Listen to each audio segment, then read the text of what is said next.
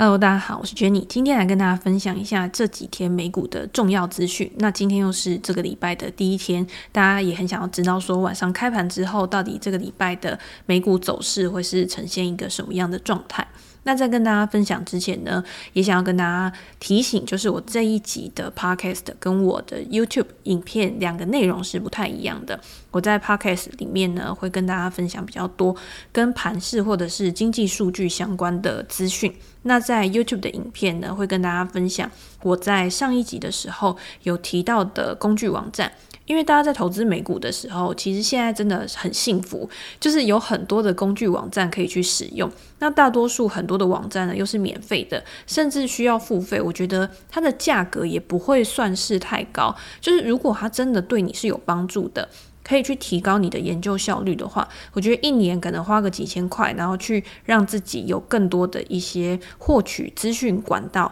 然后可以帮助你去增加你的获利的，我觉得都是很值得的投资。就像我们在阅读一样，就是买一本书其实还蛮便宜的，可能几百块而已。可是它带给你的资讯量其实是非常大的。那在这一集的 YouTube 影片里面呢，我就分享几个我比较常用的，加上最近这几天一直有人来问我说：“诶，我上次有跟大家介绍，就是要怎么样去比较各个类股跟 S M P 五百指数，就是大盘两个之间的一个相对关系。”因为我一直跟大家讲说，你要投资就要应该要投资强势股嘛。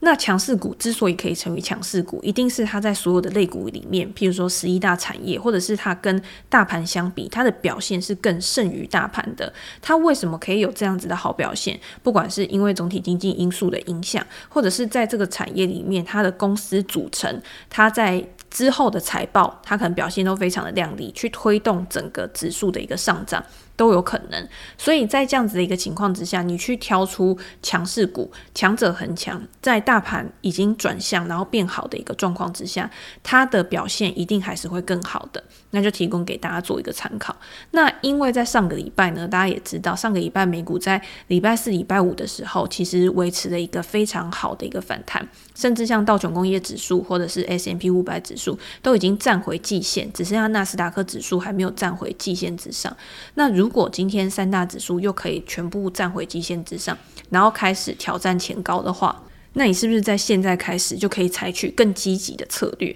所以这个就是我们在这一集的时候要跟大家讨论的。那在上一集最后，我记得我跟大家讲说，哦，我现在开始很期待 smp 五百指数或者是美股接下来的一个财报季，因为财报通常会是一个很重要的一个催化剂。当行情开始做一个震荡啊，然后走不出一个方向的时候，你通常就是需要一些外在的刺激。这些外在的刺激呢，我觉得用财报来当做这个催化剂去激励股价上涨，就是一个很好的一个状状态。因为如果这家公司它的一个盈余可持续性，它的一个成长的一个可持续性是可以维持的很好的，那就表示这家公司它的内在体质是一个很强健的一个状况嘛。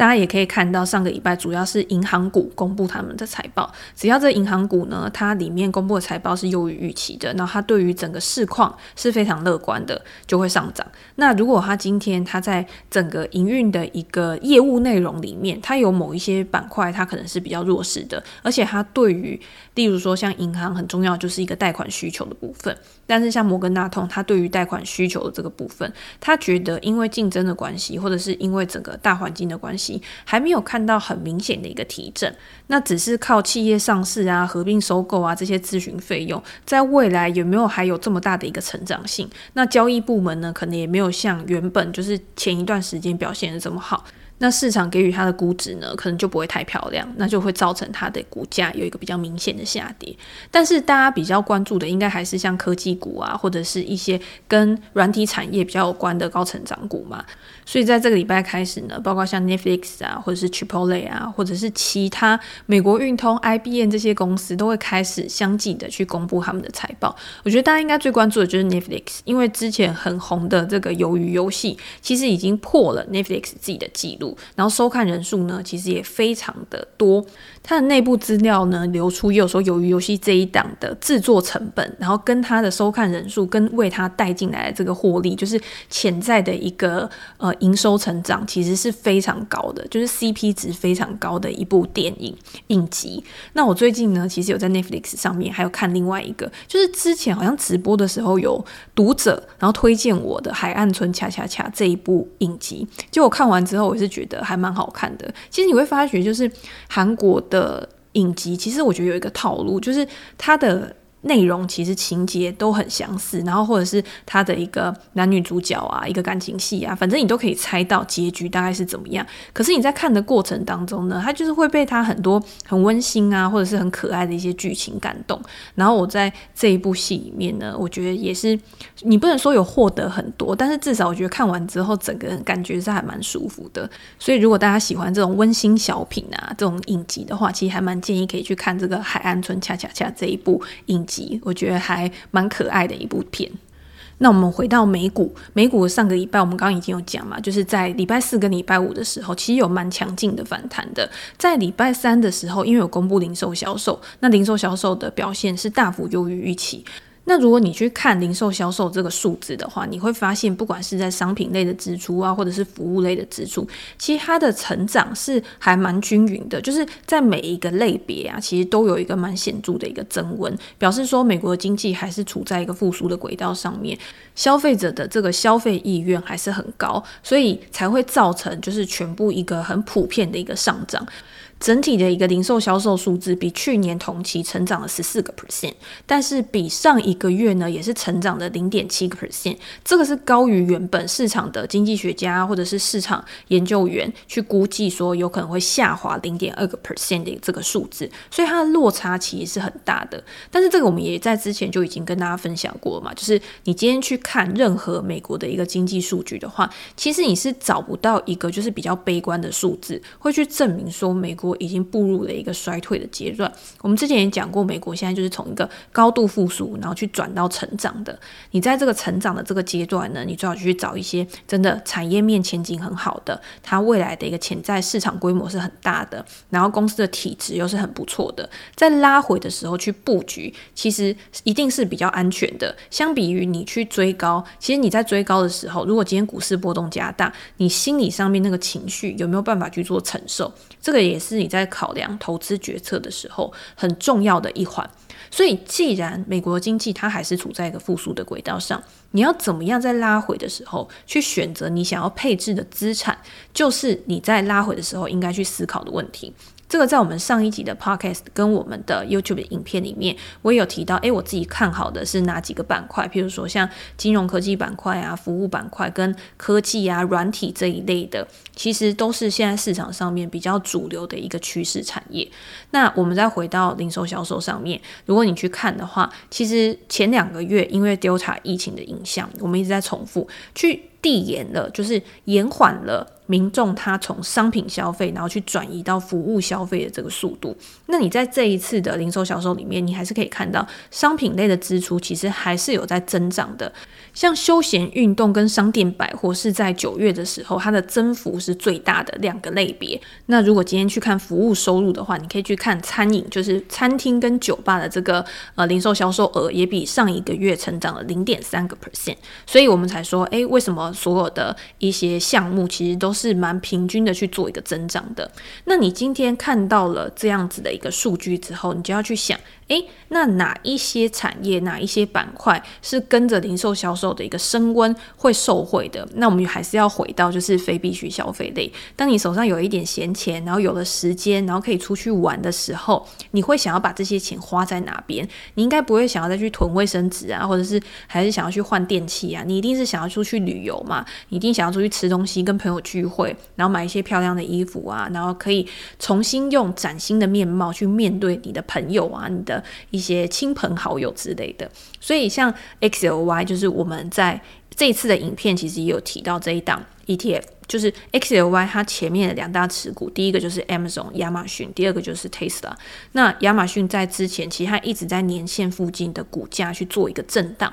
没有一个很显著的一个拉升。可在上礼拜五的时候呢，你就可以看到它上礼拜五其实是开平然后走高，最后收涨了大概三个 percent 左右。那 Tesla 是因为今年以来它的股价一开始的时候其实表现都是很平淡的嘛，所以在之前拉回的时候，其实它并没有一个非常大幅度的一个震荡。然后在呃整个盘势回稳的时候，其实它表现的还是很强势的。这个就是我在之前讲，你今天在做大型股的时候，在做全值股的时候，你应该要怎么样去做操作？你应该要在低档的时候买，在比较安全的位置去低接，这样子你在之后，因为大盘的回稳、大盘的反转，一定要靠这些全值股去把它撑起来。所以一样同等的，就是两边都会收回到。那除了 Tesla 跟 Amazon 之外呢，其实像 Home Depot、家得宝这家公司，它在上个礼拜的时候，其实涨幅也是还蛮大的。然后它也是 XLY，就是非必需消费类的一个主要的持股。所以就是在民众的消费意愿都还非常的一个强劲的情况之下，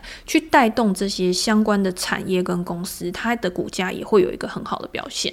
那除了像非必需消费类之外，上个礼拜表现最好的也包括原物料类股或者是金融股这几个呢，跟通膨呢其实也是有一点关系的。就是在这样子的一个情况之下，哪一些类股会去受惠，哪一些类股相比于大盘是比较强势的，大家可以去看我这一次 YouTube 的影片，或者是我在我的 Prespay 专栏也有针对就是我目前观察到的一些现象，跟大家做一个分享，写了新的文章，还有我觉得比较值得去关注的公司，像我这一次就写的是医疗产业的云端公司，然后也是成长非常迅速的一家公司，Viva。那大家有兴趣的话，可以再去专栏看。那除了 XLY 就是非必需消费类，然后跟云端有一些成长股，我觉得都是还蛮值得关注的标的之外呢。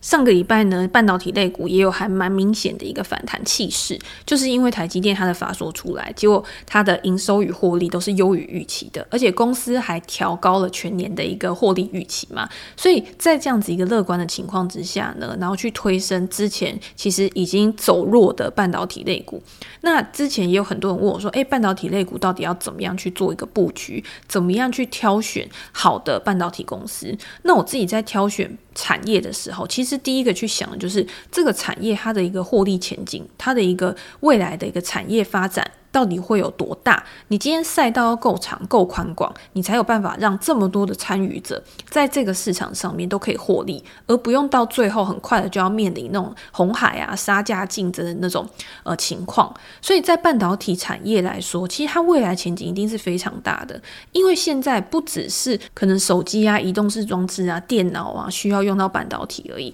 未来还有车用或者是其他互联网各式各样，就是万物联网的这些装置都需要用到。到半导体才会导致过去这一段时间半导体缺料啊，然后造成价格飙涨啊，代工价格飙涨啊这些情况的产生嘛。所以半导体它即便在未来它的供需开始去趋于平衡，开始有一个比较稳定的一个营运状况，它也不可能就是衰弱到哪一个程度。在这样子的情况之下，你去布局我们之前介绍过的费半的。ETF 股票代号是 SOXX 这一档 ETF，或者是另外一档也是跟半导体相关的，就是 SMH 这一档 ETF，其实都是很好的一个长期布局的一个标的。那如果今天你想要买公司的话，就是诶，我今天只想要投资个别的公司，我自己第一个，如果你都不知道哪一家公司到底是做什么啊，或者是怎么样的话，第一个就是买市值嘛，就是你看好这个市值大的，因为半导体产业我觉得有一个很重要，就是因为你的资本支出是非常大的。所以今天规模大的公司，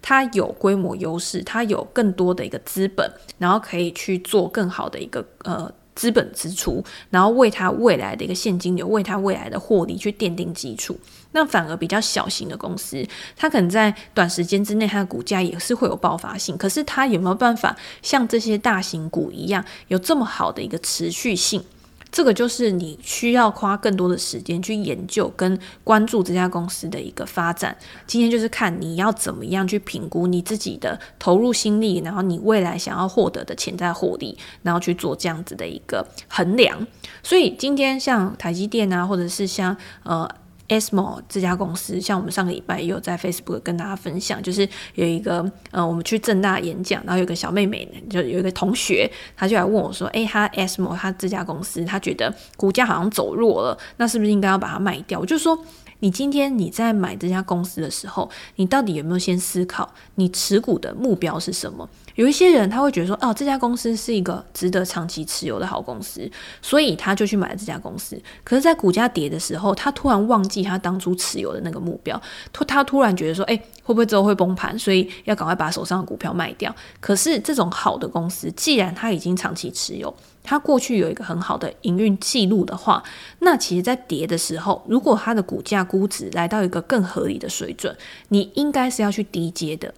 但是如果今天你不是用这样子的目标，就是你当初你买入的动机不是这个，你买入的动机是觉得这家公司它在动能强化的一个情况之下，它会有一个价格持续上涨的一个走势。那当这个动能消失的时候，没有其他的理由让你可以再留下来，然后把这只持股留住，那你当然就是要赶快把这这张股票卖掉嘛。就是在没有基本面的支持之下，只靠动能，只靠资金行情去推升。跟股价的公司，你在做选择的时候，其实你在一开始你就应该要拟定好策略，你的出场点是在哪边，你的停损点是在哪边，然后当股价上涨之后，你一定也是要有一个移动停利的一个策略，然后来做好你的。一个风险控管，然后来保住你原本的一个获利，不要让它成为纸上富贵。这个都是每一个投资人他在做投资的时候，他应该要先做的一个全盘规划。其实我有记得，就是我们之前讲到《胜出》这一本书的时候，还是哪一本书啊？